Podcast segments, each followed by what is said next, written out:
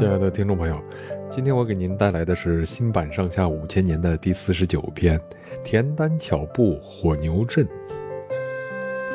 齐闵王骄横暴戾，赶走了孟尝君，自己想称天子。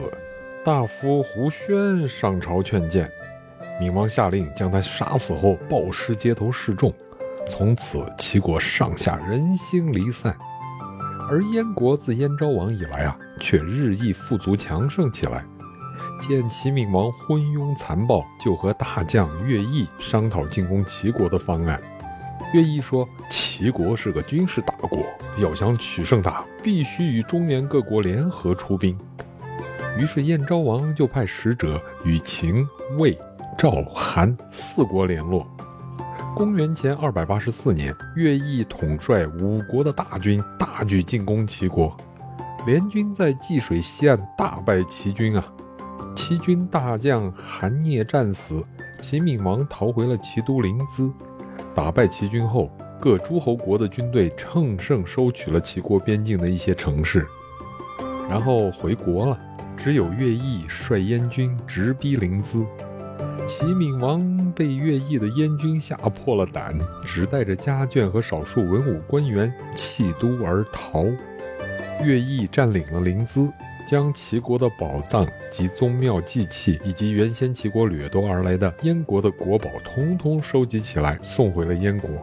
同时又带兵继续追击齐闵王的军队。乐毅英勇善战，又善于运用计谋，因此大军一路上势如破竹。齐军望风披靡，不多久，乐毅就攻下了齐国七十多座城池。这时，齐国只剩下莒城和即墨两地未被攻下。齐闵王逃往莒城，并向楚国求救。楚顷襄王派大将闹齿带兵二十万救齐。闹齿到了莒城，见齐闵王大势已去啊，就杀了闵王，企图自立为王。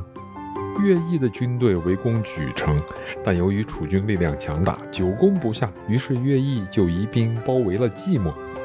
乐毅对即墨采取围而不打的战术，而且允许城内百姓出城耕田购粮。他也约束燕军不准掳掠百姓，他想让即墨城内的军民不战而降。再说，即墨的守将这时正好病死了，城中没有领兵御敌的主将。于是大家就选举了一个叫田丹的人出来主持守城。田丹是一个很有智谋的人，他从小熟读兵书，希望有朝一日能为国出力。但齐闵王不懂得用人，田丹只在临淄做过市场管理员那样的小官吏。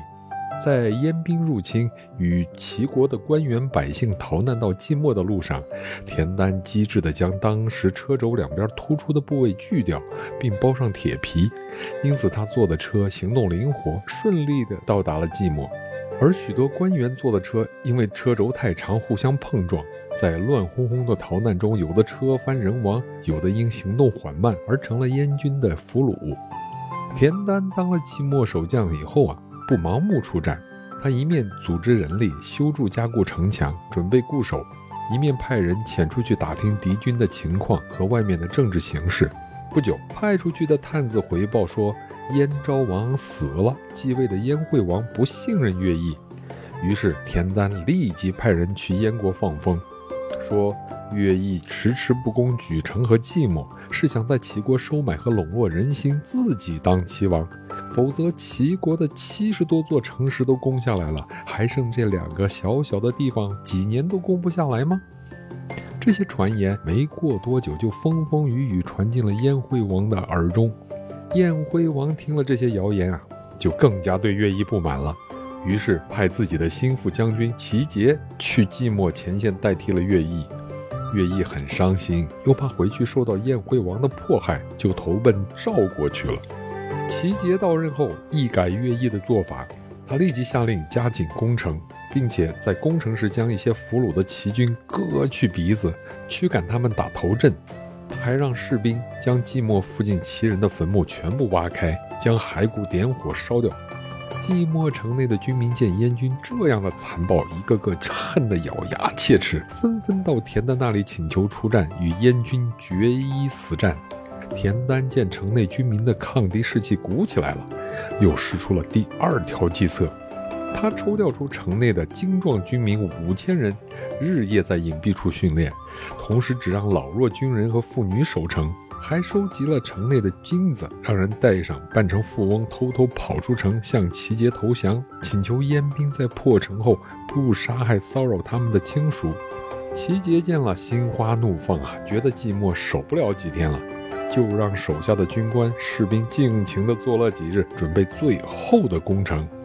就在这时，田丹将城内的牛通通集中起来，约有一千头左右，在他们身上披上了画有五颜六色的龙纹图案的绸布，牛角上绑上锋利的尖刀，牛尾上附着浸透了油的麻丝。同时，在城墙根凿开了几十处洞，将牛牵到洞口。待到晚上，他命士兵们在牛尾上点着了火，将牛群通通赶往洞外。尾上着了火的牛疯狂地冲向燕军的阵地，而那五千训练有素的精壮士兵也都脸上涂着油彩，在牛群后冲出。在燕军阵地内麻痹大意的军官士兵们都睡得死死的，一点儿戒备也没有。